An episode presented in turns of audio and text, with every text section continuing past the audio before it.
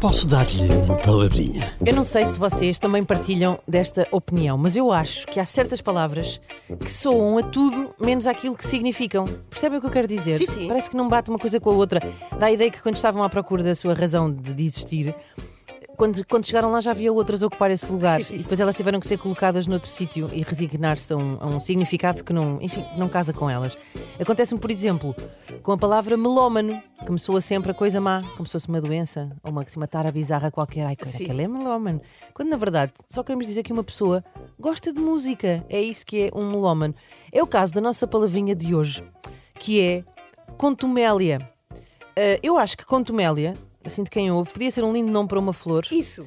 Podia ser um adjetivo para descrever bons modos. Podia ser o nome da minha tia-avó, mas não. Contumélia é, é uma afronta.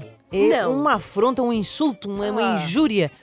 E foi-me enviada pelo nosso colega Cláudio Almeida, depois de eu ontem ter, ter tido a afronta de lhe esfregar um dedo nas lentes dos óculos, só para o irritar.